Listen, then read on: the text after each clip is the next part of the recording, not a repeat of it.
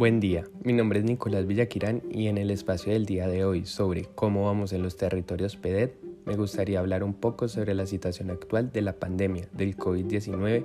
en el territorio del Pacífico y frontera nariñense, junto con las posibilidades de integración de esta región y las zonas externas que cuentan con servicios básicos.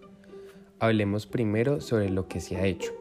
El coordinador ART de esta zona PEDET, Eugenio Estupiñán, ha expuesto que antes y durante esta pandemia se ha desarrollado un canal de comunicación entre los grupos motores de estos municipios junto con las administraciones locales,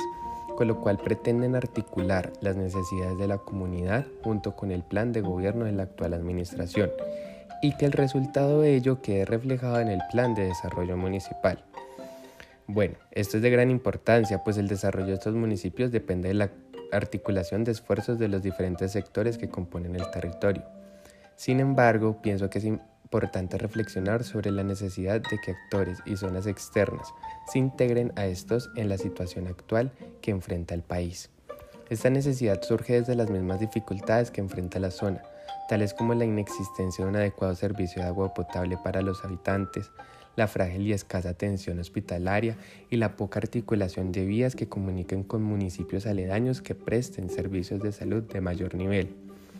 Además, también el trabajo informal que prima en los municipios obliga a que los habitantes deban salir a trabajar para su sustento y una consecuencia de esto es la exposición al contagio. Tanto así que acorde con el Instituto Nacional de Salud, Tumaco es el municipio que alberga el 62.8% del total de casos de COVID-19 del departamento de Nariño, pues cuenta con 343 casos a la fecha de hoy, superando a Ipiales y Pasto. También los municipios de Mosquera, La Tola, La Herrera y Magui, pertenecientes al territorio PEDET, reportan casos confirmados. Ahora bien, una de, las potencialidades de la zona ha sido el desarrollo de instrumentos de planeación en las esferas agropecuarias y desarrollo social.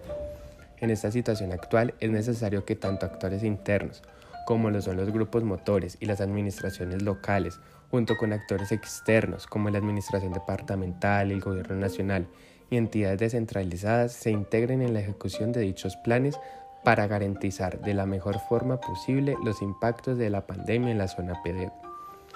En conclusión y para cerrar, expongo el panorama de esta pandemia como un ejemplo de los grandes retos que deben atenderse, así como se debe articular los demás desafíos presentes en la zona,